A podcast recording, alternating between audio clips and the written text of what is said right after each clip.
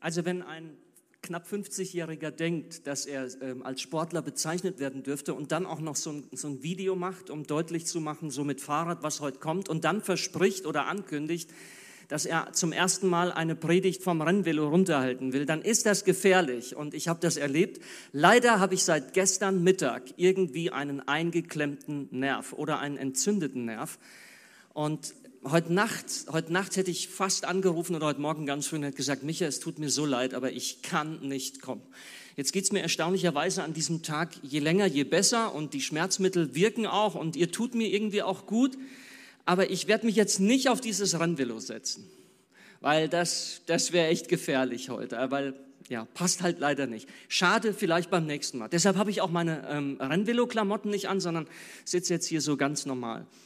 Also es war das eine, was ich sagen wollte. Dann soll ich, will ich eins nicht vergessen. Ich habe gestern Abend bei ähm, unserer Party auf St. Krishona bei Basel, am Theologischen Seminar St. Krishona, da haben wir, wir haben da immer so ein Ritual und äh, das Ritual betrifft unsere neuen Studentinnen und Studenten, weil die müssen erstmal zeigen, dass sie überhaupt zugelassen werden. Und es ist immer eine mega Gaudi, eine mega Party und die war gestern Abend. Und dann sitze ich draußen auf der Treppe und dann kommen dann kommen die Kellers zu mir. Die Nadine und der Jonathan. Und als die erzählt haben, habe ich gedacht, boah, jetzt bin ich noch mehr gespannt auf Depot 3, weil was die erzählt haben, das, das ging tief. Was es ihnen bedeutet, ähm, ähm, wie sie das vermissen, das habe hab ich auch gespürt. Die vermissen das wirklich. Und ähm, haben mir gesagt, ganz, ganz liebe Grüße an euch alle. Also, das ist stark, ähm, schöne, schöne Verbindung. Mm, wir hatten geplant, dass der Micha Schob und ich vielleicht heute Fahrrad fahren. Ja, da haben wir dann auch knicken müssen. Und mm, wenn wir Fahrrad gefahren wären, mm, dann hätte Folgendes passieren können. Wir steigen aufs Fahrrad und wir genießen den See, die Radwege, das, das Carbon. Wir reden miteinander wir, wir sind dankbar und, und freuen uns, dass wir das miteinander erleben dürfen, dass unsere Körper das hergeben überhaupt sowas. Das nennt man Resonanz. Wenn du Fahrrad fährst und urplötzlich staunst du über den Duft eines Apfelblütenbaums. Das ist Resonanz mit der Welt. Wenn du, wenn du bei 35 Grad im Schatten im, im, im Schwarzwald an einem kühlen Bach vorbeifährst und, und urplötzlich wirst du erfrischt und die Luft ist so, ja, das ist Resonanz mit der Welt, in der ich lebe, wenn ich sehe, wie der Mais gepflanzt wird, so im Frühling, wie er dann langsam wächst, wie ich mittlerweile durch Gassen fahre, durch Gassen zwischen Maisfeldern. Und wenn ich jetzt im Herbst aufs Fahrrad steige und dann der Wind durch diese reifen Maisfelder greift und dieses Klackern und Glocken, also was das für eine Geräuschkulisse ist, das ist Resonanz, das ist Glück auf zwei Rädern. So fing das mit, bei mir an mit dem, mit dem Velofahren. 85 Kilo, viel zu viel, gesundheitliche Schwierigkeiten, ein bisschen Stress.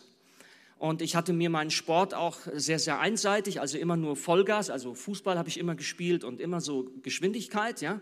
Und irgendwann kam, hat sich mein Herz gemeldet, hoher Blutdruck. Und dann habe ich gedacht, ich stelle mein Leben um und habe angefangen, vor etlichen Jahren Velo zu fahren. Und dann habe ich diese dieses Glück auf zwei Rädern entdeckt. Und dann wurde ich immer besser. Ich wurde fitter. Das kam von ganz alleine. Und dann habe ich mir so ein Brustgurt gekauft und so ein, so ein Fahrradcomputer und, und das war auch Resonanz. Ehrlich. Das ist auch Glück auf zwei Rädern. Mein Highlight im Velofahren, und ich bin nun wirklich nicht der besonders tolle äh, Sportler, aber mein Highlight war, ich habe jetzt zweimal das Alpenbrevet gefahren. Da fängst du an mit zweieinhalbtausend Leuten in Meiringen im Berner Oberland. Der erste Pass ist der Grimselpass. Dann donnerst du runter nach Ulrichen. Dann gehst du den Nufenen hoch. Dann donnerst du runter nach Airolo. Dann machst du den Gotthard. Vom Gotthard gehst du bis runter nach Wassen und von Wassen über den Sustenpass und dann wieder zurück nach Meiringen. Als ich in Meiringen am Abend nach zehneinhalb Stunden angekommen bin, habe ich geweint vor Glück es war jetzt auch keine mega geile Zeit. Ich meine, guckt euch an, was die Jungs da wirklich waren. Also die waren Sportler, ja. Aber ich hatte etwas geschafft, wo ich dachte, boah, das hätte ich nie gedacht. Eines meiner schönsten Erlebnisse war mit meinem, einem meiner besten Freunde zusammen bin ich hochgefahren. Und in Andermatt, in Andermatt hatte ich zu wenig, zu wenig gebunkert an, an Gels und, und an, an, an Riegeln. Und, und in der Mitte vom Susten merkte ich, ich habe eine massive Krampftendenz in meinen Beinen. Und dann drehe ich mich um, Puls jenseits von 170 und wir wussten beide nicht mehr absteigen. Das ist jetzt, sonst kommen wir vielleicht nicht mehr drauf. Und ich sage, Bernhard, hast du noch ein Gel für mich? Und der Bernhard holt hinten aus der Fahrradtasche sein Gel raus und er hatte noch zwei, ja, er hatte noch zwei. Und er, weil du so fertig bist dann, so nach 170 Kilometern und fast 5.500 Höhenmetern, da fiel ihm das zweite Gel platsch auf die Straße. Und ich gucke rüber und er sagt nur, uh, uh, uh. und dann gibt er mir das letzte Gel. Das war auch so ein Grund, warum ich geheult habe. Ohne Bernhard hätte ich das nicht geschafft. Ja? Das hat mich tief angerührt. Das aber dann passierte etwas Eigenartiges. Ich war immer mehr fixiert auf meine Leistungsfähigkeit. Ich war immer mehr fixiert auf diesen Fahrradcomputer, der da vorne hängt. Und urplötzlich hat mich das angepisst, wenn die Ampel rot war. Also rote Ampeln für mich, no, gibt's nicht, ja. So denkst du. Oder wenn, wenn, wenn ich irgendwie aufgehalten wurde oder wenn einer blöd kam oder das Ganze wurde immer mehr wie leisten, leisten, leisten, leisten. Meine Haltung auf dem Velo war immer mehr so windschnittig, so eingekrümmt. Ich habe dann gar nicht mehr wahrgenommen, dass ich durch die Welt fahre und dass diese Welt fantastisch schön ist. Und Leute, die mit mir gefahren sind, kamen auch gar nicht mehr hinter mir her. Und die habe ich auch verloren. Ja, dass du einfach mal, wenn du mit ein paar Leuten unterwegs bist, absteigst und, und das ins Tal runter guckst vom Bänkchen und so. Ja, alle diese, alles diese Glück auf zwei Rädern, urplötzlich war das weg. Ich war nur noch alleine mit mir selbst. Und dann dachte ich zum ersten Mal, irgendwas stimmt nicht, ich verliere hier was. Und das Allerkrasseste finde ich dann, wenn du so bescheuert bist, wenn du so abgedreht bist, dass du dann wirklich anfängst, knochenhart zu trainieren und du hängst dann vielleicht nur noch auf der Trainingsrolle. Also mein Willow ist jetzt eingespannt in meine Trainingsrolle. Aber das ist jetzt wirklich das Krasseste. Du sitzt, du sitzt in dieser Welt Du gibst Gas ohne Ende, du läufst am Limit, aber du kommst in deinem Leben überhaupt nicht mehr vorwärts. Und das ist der Zustand des rasenden Stillstandes. Das ist Hamsterrad. Und ich möchte euch mit hineinnehmen in, in, in dieses Hamsterrad, weil ich glaube, das ist euer Thema, mehr oder weniger, hoffentlich mehr.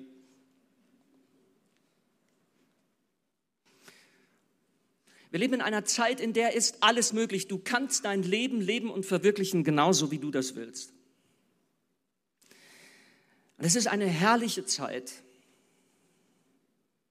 Es ist eine wilde Zeit. Es ist, es ist eine risikoreiche Zeit. Es macht richtig Bock, in dieser Zeit zu leben, finde ich. Aber diese Zeit hat knallharte Befehle. Und hier habe ich euch die Befehle aufgeschrieben. Nichts und niemand kann dir sagen, wer du bist. Die Zeiten sind vorbei. Wo du geboren wurdest als Kind eines Landwirtes und dann war damit einigermaßen vorgegeben, dass du mal Landwirt wirst. Das, die Zeiten sind vorbei. Die Zeiten sind vorbei, wo du mit einem männlichen Körper geboren wirst oder einem weiblichen und dein Körper signalisiert dir einigermaßen, dass du so ungefähr so etwas bist wie ein Mann oder eine Frau. Die Zeiten sind vorbei. Wir leben in Zeiten, wo unser Körper so nicht mehr zu uns spricht. Wir haben die Resonanz zu unserem Körper dieses Zwischenspiel haben wir verloren. Vielleicht hast du ja eine ganz andere Identität, als dein Körper dir signalisiert. Du musst deine Identität wählen. Wähle deine Identität. Wähle, wer du sein willst. Das kann dir keiner mehr sagen. Dann wähle, wie du dich lebst. Wähle deinen Lebensentwurf. Wähle, was für dich richtig ist. Wähle, was für dich wertvoll ist. Wähle, was für dich stimmt, was sich für dich gut anfühlt. Das musst du auch wählen.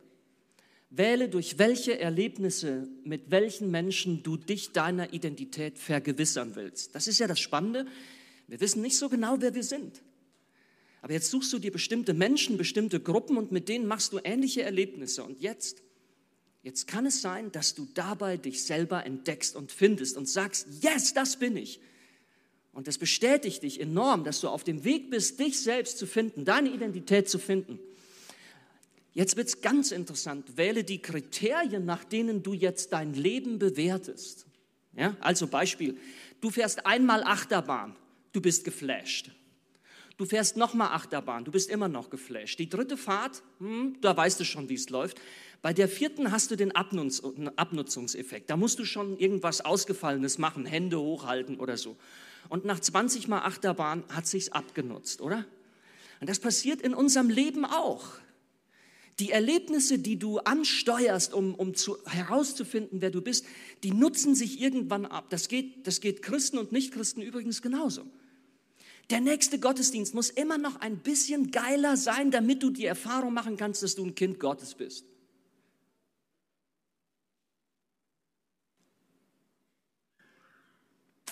Eines der ganz, ganz großen Kriterien, wie wir heute unser Leben bewerten und bei uns ankommen, ist Authentizität. Ich sag's mal so jetzt direkt, so wie ich das da aufgeschrieben habe, ist eigentlich völlig bescheuert. Das Ganze hatte doch damit angefangen, dass du gar nicht genau weißt, wer du bist und dich erst mal ausprobieren musst. Das Ganze hatte doch damit angefangen, dass du dich unter Umständen äh, morgen neu erfinden musst. Was ist denn der Vergleichspunkt dafür, dass du dich authentisch fühlen kannst in den Erlebnissen und in deinem Lebensentwurf? Du kannst dich ja mit dir selber gar nicht vergleichen, weil du gar nicht genau weißt, wer du bist. Das ist die Authentizitätsfalle. Es ist authentisch zu leben. Leute, das ist eine der größten Herausforderungen, finde ich. Also bei mir sagen die Studenten im Feedback regelmäßig, der Andi Los, das ist ein einigermaßen akzeptabler Theologe und Lehrer, weil er so authentisch ist. Vielleicht erlebst du mich auch jetzt als authentisch. Ich sage dir vorsichtig. Ja, vorsichtig, ob ich authentisch hier bin, ich weiß das ja selber nicht. Und dann, und dann, das letzte ist, erlebe dein Leben und jetzt, jetzt kommst du eigentlich erst bei dir an, wenn du das letzte auch mitnimmst und inszeniere es und demonstriere es. Und da seid ihr jetzt, also, also ich bin noch von der Generation, ich habe noch kein Handy, ich habe nur so einen alten Knochen von Nokia, der beginnt so. Und äh, ich habe noch kein Smartphone und ich muss aber jetzt wahrscheinlich bald wegen meinen Kindern. Aber ihr habt natürlich unglaublich tolle Möglichkeiten, euer Leben zu inszenieren. So eine Story auf Instagram. Ähm, das ist schon, das ist schon äh, wirklich berauschend und klasse. Und ich gratuliere euch auch dazu, wie ihr als junge Menschen damit umgehen könnt. Ich meine, also ist, bei mir ist das immer peinlich, so wenn ich mal das Smartphone meiner Kinder nehme. Und das, das, das Krasse ist aber folgendes. Vielleicht hast du dich als authentisch erlebt. Ich war, ich war äh, vor ein paar Jahren mal Skifahren. Hey, es war Powderalarm oberhalb von Sassgrund, ja, im Wallis unten. Und es war blauer Himmel und ich habe einfach nur gedacht, das ist, also ist der, der Hit in Dosen hier. Und, und ich habe wirklich, also ich, ich war voll authentisch dabei. Und dann habe ich mich gewundert, wie viele Leute eigentlich ähm, nichts Besseres zu tun haben, als ständig sich selbst in dieser, in dieser Schneelandschaft äh, zu fotografieren. Und dann habe dann hab ich gedacht, jetzt verstehe ich langsam, warum die das wissen. Weil damit du dich richtig gut fühlen kannst und sagen kannst, ich finde mich selbst, ich finde die Version von ich, die ich sein will, brauchst du die Anerkennung und die Aufmerksamkeit anderer. Ihr seid mit mir verwickelt in einen brutalen Kampf um Aufmerksamkeit und Anerkennung über die sozialen Netzwerke, über eure analogen Netzwerke. Das ist erbarmungslos. Jetzt habe ich unten noch Gott reingeschmuggelt. Ich weiß nicht, ob, ob, ob wir hier alles Christen sind oder nicht. Wäre schön, wenn, wenn, wenn wir nicht alles Christen sind. Das wäre dann irgendwie nochmal interessanter. Und es ist auch jetzt völlig Latte. Das gilt für alle, für Christ oder nicht Christ, für gläubig oder ungläubig. Weil die Christen machen es genauso. Die Christen suchen sich heute den Gott aus und basteln sich den Gott zurecht, der am besten zu deiner Lebenskonzeption passt mit dem du die prickelndsten und most sexy und geilsten und meisten Erlebnisse machen kannst. Und eigentlich ist Gott doch nur so ein Instrument für unsere Suche auf der, nach, nach uns selbst. Und ich hoffe, ihr habt jetzt gemerkt, dass ich das nicht einfach so verurteile und sage, ist alles Blödsinn, sondern ich hoffe, ihr habt gemerkt, das ist so schön, dieses Leben und was es euch bietet, aber es ist auch gnadenlos. Ja? Es ist richtig gnadenlos. Ähm, ähm, ich glaube, das überspringe ich jetzt. Ähm, nur so viel. Wenn man die Leute heute fragt, was ist ein gutes, glückliches Leben, dann sagen alle Gesundheit, Geld, Wohlstand, Besitz, Schönheit, Fitness, Bildung, stabile Beziehungen, Anerkennung, Status, Weltreichweite, also hohe Mobilität und viel und gut und weit reisen können, Konnektivität, also eigentlich immer verbunden sein mit, mit der Welt, äh, Sicherheit und Demokratie. Das sind die Ressourcen und wir sind ständig dabei, diese Ressourcen zu optimieren, zu verbessern, weil wir glauben, ein glückliches Leben hast du dann, wenn diese Ressourcen bestmöglich in deinem Leben vorhanden sind. Die spannende Frage ist, wann hast du genug Kohle, um dich glücklich zu fühlen? Wann bist du schön genug, um wirklich, um wirklich im Spielchen, Spieglein, Spieglein an der Wand, wer ist die Schönste im ganzen Land, um da wirklich zu bestehen? Da schleicht doch jetzt schon bei euch Frauen die Angst hoch und auch bei uns Männern. Und wir wissen alle, es ist immer eine schöner als ich. Immer. Du bist nie die Schönste auf der Welt. Das sage ich dir jetzt schon. Lass dich auf, lass dich auf das ein. Du bist, die, du bist der große Verlierer. Dann diese Jagd nach den Ressourcen hat sich ja tief eingebildet in unsere Sprache. Der schneller ist der Geschwinder. Es hätt, solange es hätt. Den letzten beißen die Hunde. Der frühe Vogel fängt den Wurm. Aber nur die zweite Maus kriegt das Stückchen Käse.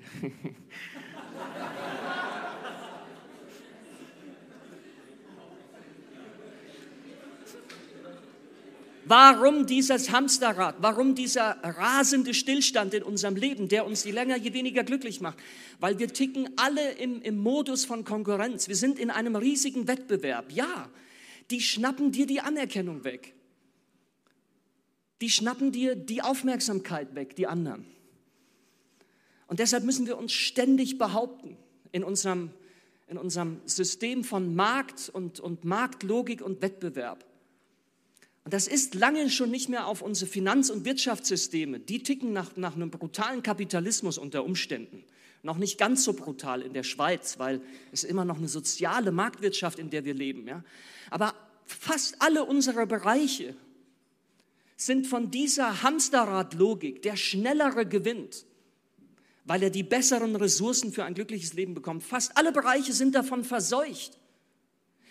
Es ist heute eben möglich, dass du auftrittst mit einem fetten Auto, mit Millionen auf dem Konto und du bestellst dir heute Abend eine richtig tolle Escortdame und wenn sich einer beschwert, sagst du, du bist nur neidisch, du Idiot, weil du nicht die Kohle hast, eine Nacht mit dieser Frau zu verbringen. Sogar der Bereich der Liebe tickt mittlerweile so. Das ist so die letzte Bastion gewesen. Ja?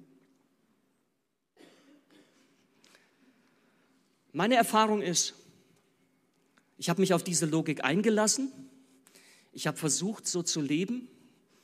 Das hat mir irgendwie auch entsprochen. Und dann habe ich festgestellt, ich habe überhaupt nicht genügend Zeit, um alle Möglichkeiten zu leben auszuprobieren. Je mehr ich mich anstrenge, meine To-Do-Listen abzuarbeiten, desto länger scheinen sie zu werden.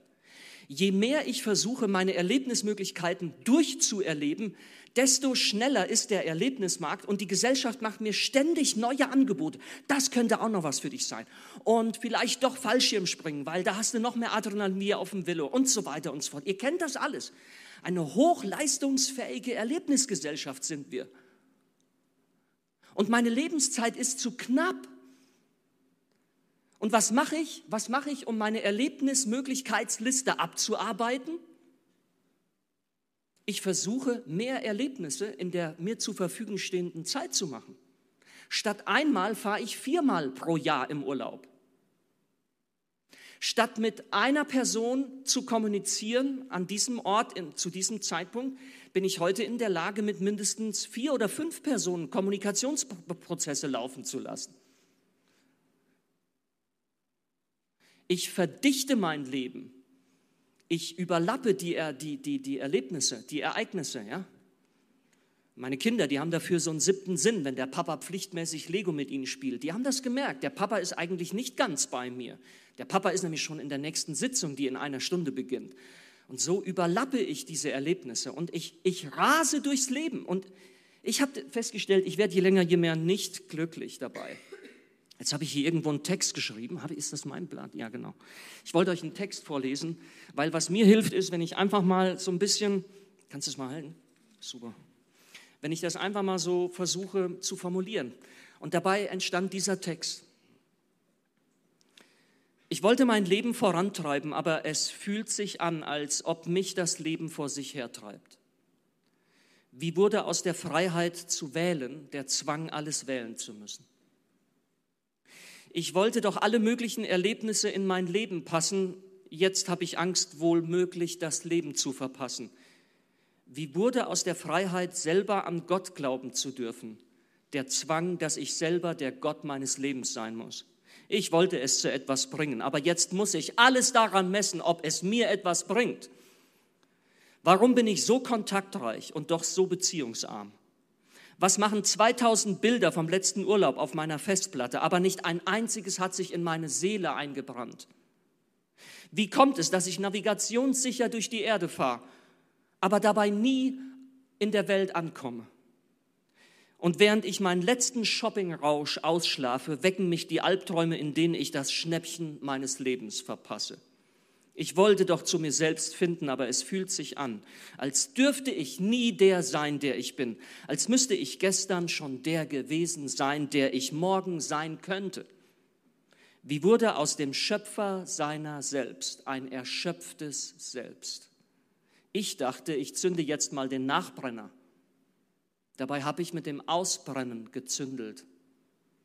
Ich wollte doch auf die Leiter, die nach oben geht, auf die Schiene, die mich in die Zukunft führt, aber es fühlt sich mittlerweile so an, als hätte einer die beiden Enden meiner Leiter genommen,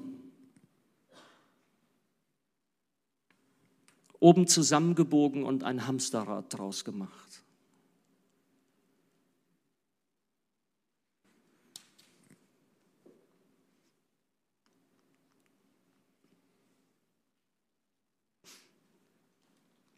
Wenn Gott allmächtig und allwissend ist, wie hätte er eigentlich die Welt erschaffen müssen? Antwort, Gott kann sich die Welt, die er erschaffen will, in seiner Allwissenheit perfekt ausdenken.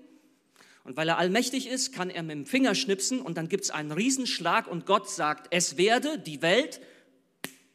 Und dann macht's Boom und dann ist die Welt so da, wie er sie haben will. Ist euch schon mal aufgefallen, dass Gott so genau die Welt nicht erschaffen hat?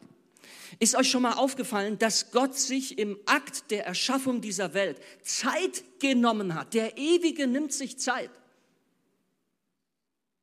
Das ist dieser Rhythmus. Am Anfang schuf Gott Himmel und Erde, die Erde war wüst und leer, der Geist Gottes schwebte über den Wassern und Gott sprach und dann geschieht es und dann ähm, bewertet Gott das, was er gemacht hat und sagt, wow, das ist gut. Und dann heißt es immer wieder, und da wurde aus Abend und Morgen der erste Tag. Und ich denke, ey, sag mal, macht er jetzt Pause? Wieso hört er auf? Der könnte doch weitermachen. Der, der ist Gott, der hat Power ohne Ende. Ich meine, das ist ja das, was ich mir wünsche. Ich wünsche mir ja, der Gott meines Lebens zu sein. Und, und auf, diesem, auf diesem Trip mit Allmacht und mit Allwissenheit und mit Zeit, und mit, also mit, mit, mit, mit allem, was Gott, das, das hätte ich ja gerne. Aber Jetzt staune ich, er hat's und, und er, er tickt aber völlig anders als ich. Der nimmt sich Zeit und dann kommt der nächste Tag und dann macht er wieder was und dann, dann hört er wieder auf mit, mit Arbeiten und dann, und, und dann kommen drei, vier, fünf Tage, dann kommt ein, ein toller Tag, der sechste Tag. Dann ist die Schöpfung anscheinend so, in, so gut und, und so toll, dass sie in der Lage ist, uns Menschen einen Wohnraum, einen Lebensraum zu bieten. Da hält Gott auch noch mal inne, da macht er wieder eine Pause, da heißt es von Gott, und Gott sprach, selbstreflektiver Akt, lasst uns Menschen machen. Gott macht kurz Pause, oh, was machen wir jetzt? Lass mal überlegen, yes, jetzt Menschen machen. Und dann kommt der Knüller. Der Knüller ist nämlich der, dass es dann von Gott heißt, nachdem er seine Wunschkinder erschaffen hat, seine Traumpartner, seine Traumgeschöpfe, die Krone von allem. Also da wurde die Schöpfung wirklich sehr gut. Danach hat er nichts Besseres zu tun und macht sogar einen kompletten Tag Pause. Der siebte Tag, der siebte Tag ist der Tag, wo Gott einfach bei uns sein will. mit uns Zeit verbringen will, mit uns wohnen will im Garten Eden. Wir könnten sagen, chillen will. Was bedeutet das für uns als Geschöpfe? Das ist, das ist, das finde ich interessant. Dein Leben beginnt nicht so, dass Gott sagt, jo, jetzt musst du erstmal was leisten. Und dann gucken wir mal, ob du gut genug bist und mal einen Sonntag Ruhe verdient hast. Dein Leben beginnt, dass Gott sagt, es fängt alles mit der Ruhe an. Und dann sehen wir weiter. Dein Leben beginnt damit, dass Gott sagt, ich will dich, ich will nicht deine Leistung, ich will nicht dein Geld, ich will nicht deine Ressourcen, ich, ich, ich will dich, ich will dich, ich will dich so, wie du bist. Mit allen Macken, mit allen Fehlern, mit allem, was dich auszeichnet. Und ich will Zeit mit dir verbringen. Da muss auch nichts bei rauskommen. Wir müssen jetzt hier auch nichts erreichen.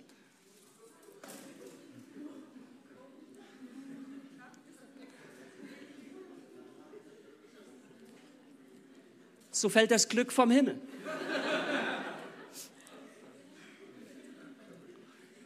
Merkt ihr, das ist Resonanz. Jetzt, jetzt sind Adam und Eva in diesem Garten und sie sind in, in resonanten Beziehungen. Ich höre jetzt, ich fange jetzt erst gar nicht an, wie wir diese Resonanz im Urgarten von Eden, der heißt übrigens Urgarten, weil die Uhren dort anders getickt haben. Ja? Deswegen heißt der Urgarten. Ähm, ich will jetzt gar nicht anfangen, ihr wisst das alle vielleicht viel besser als ich. Wie wir diesen Garten Eden knechten, ausbeuten, ausquetschen, um unsere Ressourcenlage zu verbessern wie wir jeden Tropfen Öl für die beste Mobilität, mit der wir die geilsten Urlaube pro Jahr erleben können, aus diesem Garten Eden herauspressen. Wir haben eine massive Ökokrise. Und es ist uns jetzt erst so langsam bewusst, was das für eine fette Krise ist. Unser Leben steht auf dem Spiel und dieser Planet ächzt und stöhnt, er ist müde, er ist ausgelaugt. Ich muss euch nicht erzählen, dass wir uns ein Wirtschafts- und Finanzsystem geschaffen haben. Das ist so hochleistungsfähig, das ist rasender Stillstand, ja. Und unsere Märkte stehen mal wieder so ganz, ganz knapp vorm Kollaps, so wie 2008. Und keiner weiß, wie wir da rauskommen. Wir sind so fantasielos geworden, wir können uns unsere Gesellschaft ohne Wachstum überhaupt nicht nachdenken, überhaupt nicht mehr denken.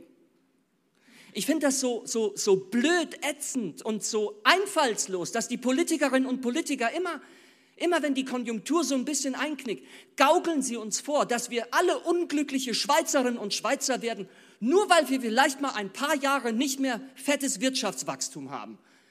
Verflixt noch mal, ihr Eidgenossinnen und Eidgenossen, man kann das Leben auch anders denken. Du musst nicht ständig wachsen. Und deshalb möchte ich dich freisprechen an diesem Abend von dem Zwang. Von dem Zwang, dass du jetzt schon die sein musst oder der sein musst, der du eines Tages mal sein wirst. Warum um alles in der Welt hat Gott sich Zeit gelassen und hat uns Menschen Zeit geschenkt im Garten Eden? Weil er dich liebt.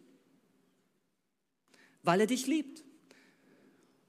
Und das ist zum Beispiel jetzt eine Erfahrung, die ich gemacht habe in der Liebesbeziehung zu meiner Frau. Ja? Wenn du wirklich das Glück in der Liebe haben willst, dann lass die Finger und, und hör auf äh, davon, die Liebe beschleunigen zu wollen. Ja? Und in der Liebe geht es auch ganz, ganz stark, jo, und wie ist das und, und mehr und, und oh, es ist langweilig geworden und so weiter. Und dann, und dann hatten auch wir, meine Frau und ich, wir hatten schon mehrere Krisen, wo unsere Ehe am seidenen Faden hing, wirklich. Und wir haben vor ein paar Jahren ein, ein, ein älteres Ehepaar aufgesucht. Die haben Silber, äh, goldene Hochzeit hatten die hinter sich, 50 Jahre verheiratet. Und ich war von Anfang an von diesem Ehepaar so fasziniert. Die haben sich immer noch so verliebt angeguckt, die haben sich immer noch geärgert, so geniftelt, so, so. Es war so herrlich frisch, ja. Und dann dachte ich, dann dachte ich, so will ich auch mal. Und dann habe ich gedacht, was ist, was ist das Rezept? Ja, so wie bei Harry Potter. Bei Harry Potter gibt es Love Potion. Wenn du Love Potion dem anderen verpasst, dann merkt er gar nicht, dass er nicht anders kann, als dich zu lieben. Das ist eine Beschleunigung einer Liebesbeziehung. Was hätte ich in meiner Ehekrise drum gegeben, wenn man mir die blaue Pille hingehalten hätte und hat gesagt, wenn du die nimmst und wenn deine Frau die einnimmt, dann katapultiert ihr euch in den Glückszustand von 50 Jahren Ehe und immer noch verliebt. Das wollte ich. Aber mir ist natürlich völlig klar, niemand von euch wird die Liebe so beschleunigen, weil ihr alle wisst, wenn ihr das tut, dann hat eure Liebesbeziehung aufgehört, eine Liebesbeziehung zu sein. Deshalb braucht Liebe Zeit. Und ist nicht Liebe etwas vom Schönsten und Glücklichsten, was wir Menschen erleben? Ich möchte dich freisprechen von dem Zwang, dass du dich jeden Tag neu erfinden musst. Dass du, dass du deinen Körper immer wieder neu definieren musst. Dass du deinen Körper zurichten musst von außen, durch Schönheits-OPs, durch, durch Tattoos, durch, durch irgendwas. Oder dass du ihn zurichten musst von innen mit, mit brutaler Disziplin und mit, mit, mit allen möglichen Maßnahmen, um irgendein Ideal zu erreichen. Davon möchte ich dich freisprechen. Möchte ich freisprechen davon, dass du heute und morgen und übermorgen alles erleben musst, was du mal erleben kannst. Dieser Gott hat dich gemacht für eine Ewigkeit. Wisst ihr, was Ewigkeit für mich persönlich bedeutet? Ich habe jetzt, habe jetzt nicht die Zeit, ich habe jetzt nicht die Zeit, meinen Traum Oldtimer zu restaurieren. Als Kraftfahrzeugmechaniker ist das mein großer Traum. Ich habe jetzt nicht die Zeit, noch mehr Fahrrad und noch mehr Fahrrad mit Micha Schob zu fahren. Ich habe jetzt nicht die Zeit, ähm, meine musikalische Begabung auszuleben. Und, und, und, und, und. Und es ist für mich ein großer Trost und eine große Entlastung zu glauben, dass Gott mit mir eine Ewigkeit, eine Ewigkeit voll Zeit verbringen wird. Und der Himmel wird für mich nicht langweilig, das sage ich euch. Ich glaube, ich werde das dort alles erleben auf eine kerngesunde Weise. Ähm, ich habe den Whisky deshalb mitgebracht, weil dieser Whisky steht in einer einzigartigen Weise für, auch für ein Bild, was ich euch gerne mitgeben möchte. Seht, wenn etwas aus deinem Leben werden soll, dann lass doch dein Leben reifen. Und was reift, macht keinen Lärm und ist auch nicht Hochspeed. Das ist, das ist die nördlichste Distillerie der Welt, Highland Park, der Zwölfjährige, ja? So. Highland Park hat in den letzten Jahren die sogenannte Warrior Series rausgebracht. Als ich im ICF Basel mehrmals gepredigt habe, da haben die zusammengelegt und haben mir diese Flasche geschenkt.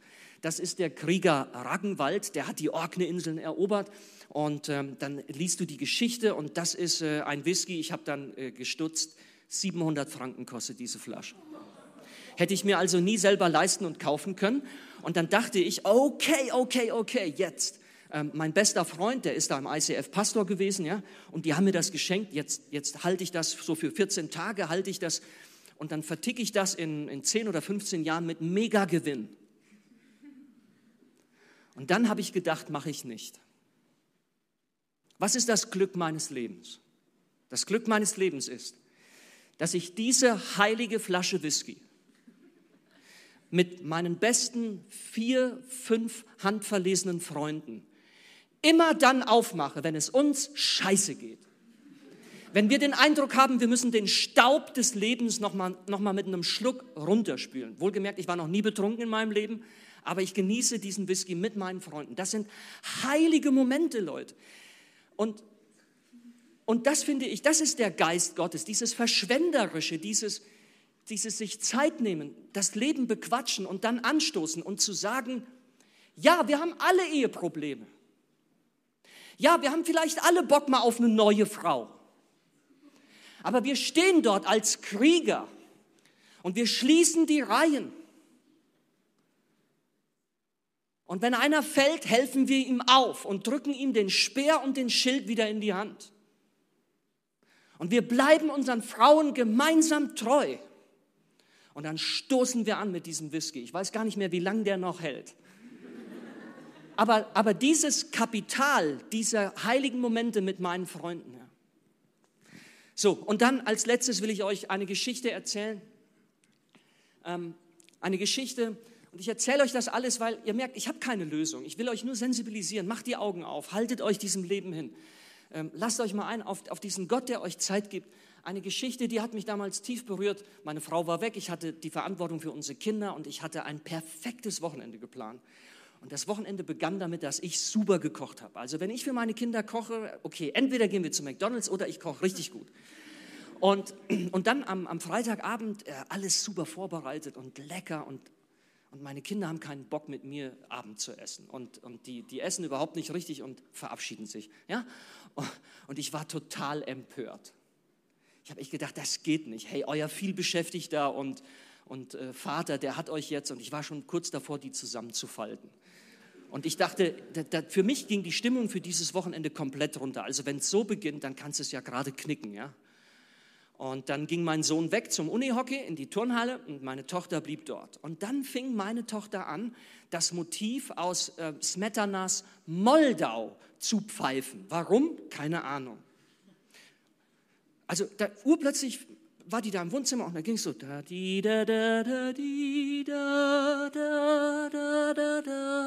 ja und urplötzlich kommt aus dem Wohnzimmer dieser Klang und es ist noch alles voll, die Küche totales Chaos und ich wage es, ich wage es und setze mich zu meiner kleinen Tochter, zu Lene Sophie ins Wohnzimmer.